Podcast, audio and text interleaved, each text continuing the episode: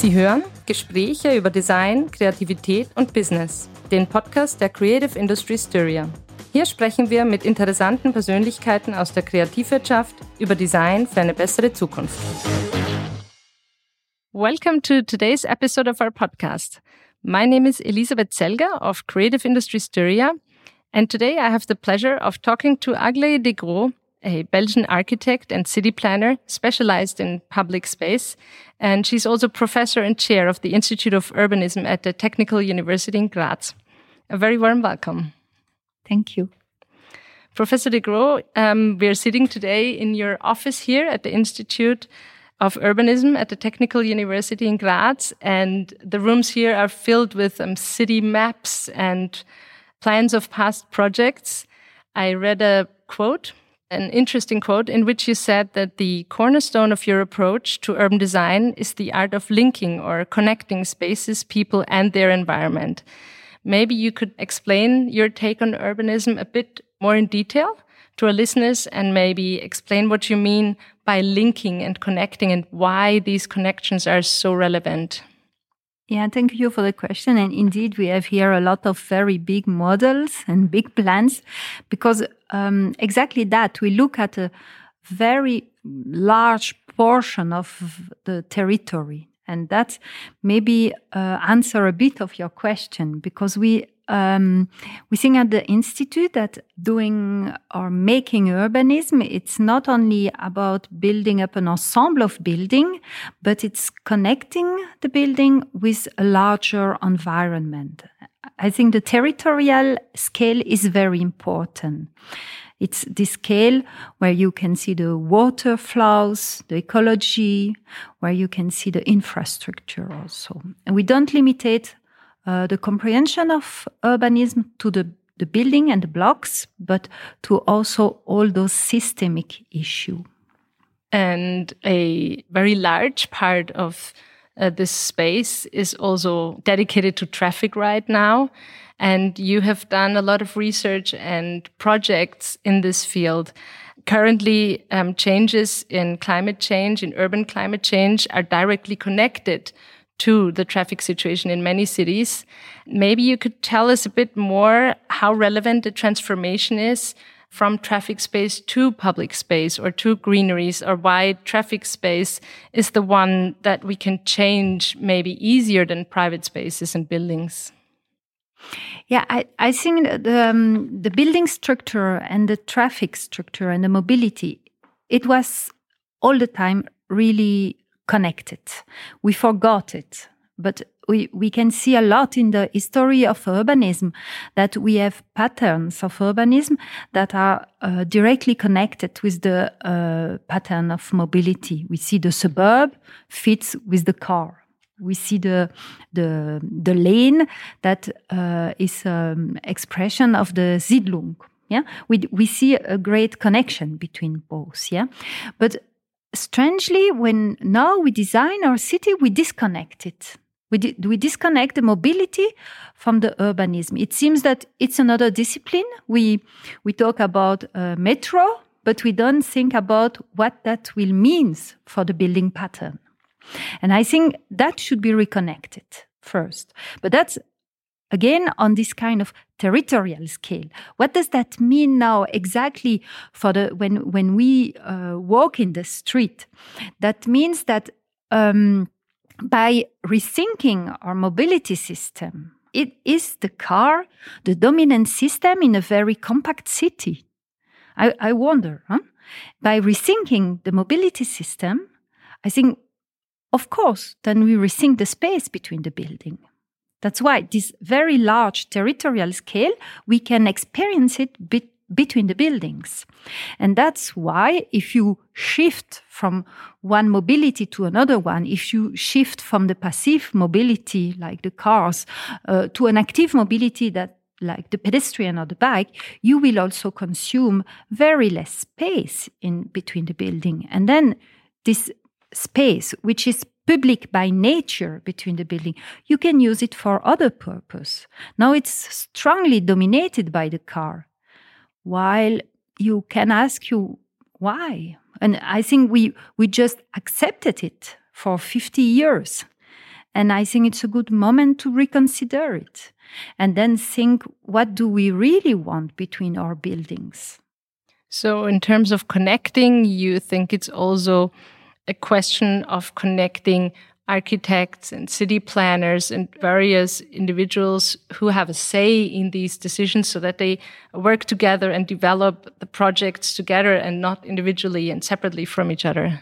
Yes, exactly. I think, but it's not new. I think since the modernity, we uh, divide our discipline in several fields. We have the traffic engineer, we have the urbanism, we have the architect, we have the landscape architect, and everybody, a bit like in medicine, as a specialization.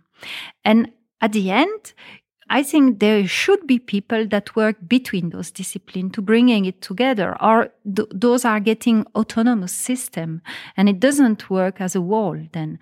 And it's not new; it's a very old fact because already with Napoleon we had the Beaux Arts and we had uh, uh, civil engineering, and it, it dissociated from itself. And I think it's a good moment that we reconcile this. And that's why I think the, in the future, uh, we can't anymore work alone. We need to build up team of experts and not only expert, but also with citizen and with politician.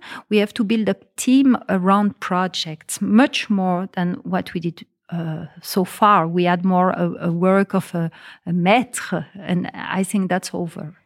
And maybe you could explain through a current example or a challenge you're facing in one of your projects how complicated these connections are and how important it is to link the people, the spaces, and the environment.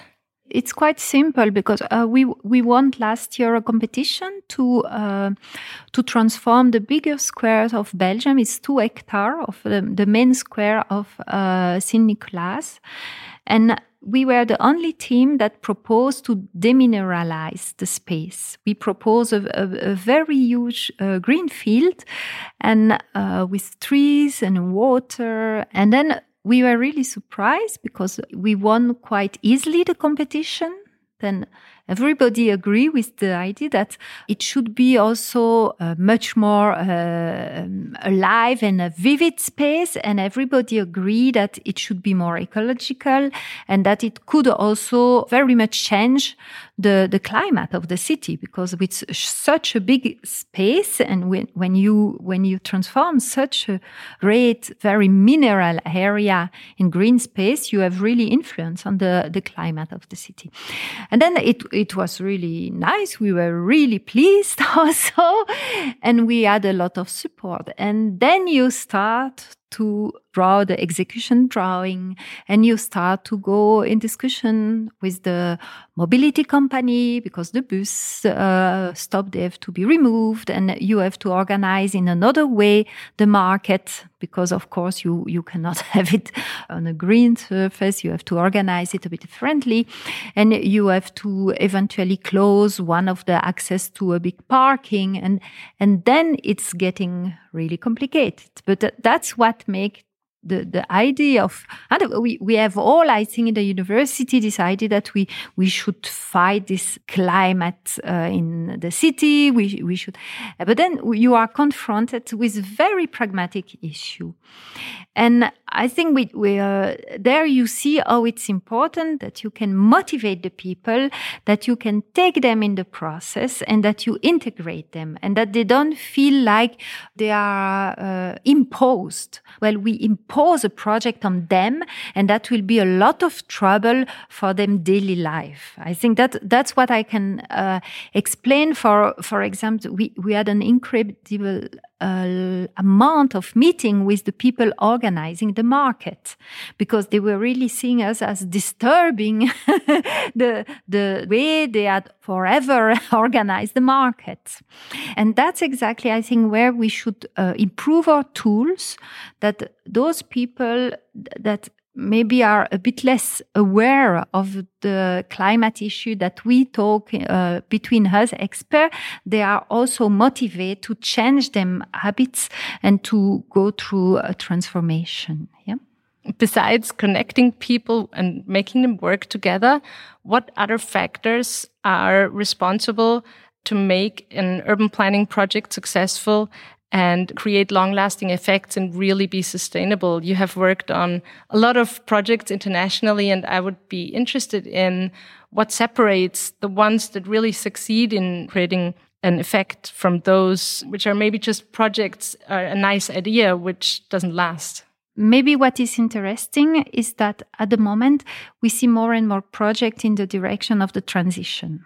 And I think it's uh, not only important because, of course, it's a challenge that we are facing, but it's also important because it is um, a body of thoughts that can unify people. And I think we, we work, for instance, with the Institute at the transition of uh, Luxembourg, the whole country. And you see that uh, it makes people work together to have a common goal. And you see the ministry, but also the inhabitants, the expert, and a lot of different expertise uh, that comes together to transform the situation. And uh, I think by by this common goal, I think you can have uh, more commitment and a long-lasting project. That's one point. Then I think what you can also see, and that's very interesting uh, at the moment, and maybe that's something we should improve to have a longer lasting project that it has not only to be in the thinking of the project. We are quite, I think we are quite um, advanced in have visions and uh, I think there is a lot of ambitions which is there. But uh, what is maybe more difficult is to implement those projects. And I think there, if we want a long lasting project, as you say, a kind of robust project, I think we have to uh, much more take with us, and, and it's a self critic to the university, the, the, the researcher and some expert, we have to much more take with us the people that uh, are working and on the operational field, I think, because they have um, in the transition and this in this new kind of urbanism and transformation, they they have to implement this at the end, and um, you see that there a lot of projects can have problems and they are maybe not translated as you want. Even if in the planning they were really well thought, they are maybe not uh, that long lasting because in the implementation uh, there are things that doesn't go right and i think there i think we should really we, we should take care of that yes i think uh, you yourself represent um, such a connection. You yourself, as an academic, working together with architects, city planners around the world in projects, represent the change and um, that linkage that the project can continue. I think in the university we have a fantastic um, reserve of idea and really generous one and really good one. But when you work uh, on the field, you notice what are the restriction or what are the constraint. And I think there, indeed, I think this interface between the idea and the realization, I think there are maybe not enough people working there. Yeah. One of the predominant challenges right now in urban planning is obviously uh, climate change. And in our one of our earlier podcasts, we talked to Lisa Maria Enzenhofer. She's one of the members of the Breathe Earth Collective, a group of architects who are a think tank, but also a do tank in this field. And uh, their approach um, very much uh, focuses on getting people together, uh, getting them to talk about the issues, making the issues visible. And um, in your opinion, how can you as a designer and academic, how can you contribute to this discussion? What challenges do you think are we currently facing and what can designers do in order to tackle them? The biggest challenge, I think, uh, in the climate change is to prove that there is no opposition between uh, the transition and going to a, a, a different world uh, and a kind of uh, social justice. Many people have the idea that uh, the ecologization and the transition will be um, opposed to some some uh, economical welfare. And I think as a designer, we have to prove by our visions, by our project, that it's not true. That uh, we can achieve a fair, an equitable world, which is also ecological. And I think for me, as a as somebody that transformed the space, I think I really enjoy to make pilot projects, really build it, do it, and prove that no, it's not that elite you can have a bicycle path. It's not just for the, the very few one. It could relate. I really enjoy, for instance, the um, the architecture from uh, the architect Lacaton Vassal, and that prove that you can make social buildings. They, they are social buildings, but they are reusing. They are ecological or they are indeed in this idea of transition, but still they are really affordable. And I think we have to make the same that uh, because I see a, um, a challenge that we see some neighborhood that are transformed in Nordic city or uh, where you have a, a, kind of intellectual middle class also. But uh, I think this transformation should happen everywhere. And that for me, it's what we we have not to forget as designer that we have to work also everywhere. If you had one wish to be fulfilled regarding the near future of urban planning, if you had one of the many challenges we face to be solved right now, or what would be the most pressing challenge that you would like to be tackled in the near future? I would like maybe to have more awareness from the politician about those issues. I think there there is a new generation that is in the street, the Friday for Future. I think there is a lot of signals coming from the expert. I think there is the knowledge also to go to this transition, to make this, I think to make the the, the city something a, a place a bit more fair and a place a bit more ecological. But I think you need a lot of uh, courage from the side of the political uh, uh, side and a bit of awareness that maybe we have to break a bit the routine. Yes, we have to go a bit uh, at the limit of our comfort. We had a very interesting discussion uh, with some guests uh, in this project from the Luxembourg in transition. And the conclusion was that maybe the transition and the transformation that are coming for us, they will make our life a bit less comfortable than what we have now. We will uh, walk to school with our kids and not carry them in the car. But maybe there is something there to discover in the quality of our life. And I wish that the, the politician, the strength and the courage to tell this, that maybe it will be a bit less comfortable. That's true. But is the comfort really the quality of life? Yeah, so we all need to kind of be more courageous and be open for this transition and for changes to come. Mm -hmm. So I want to thank you for this interesting insight into the current challenges and developments in urbanism and urban planning. And I wish you all the best for your upcoming projects. Thank you. Sie hörten Gespräche über Design, Kreativität und Business, den Podcast der Creative Industry Styria.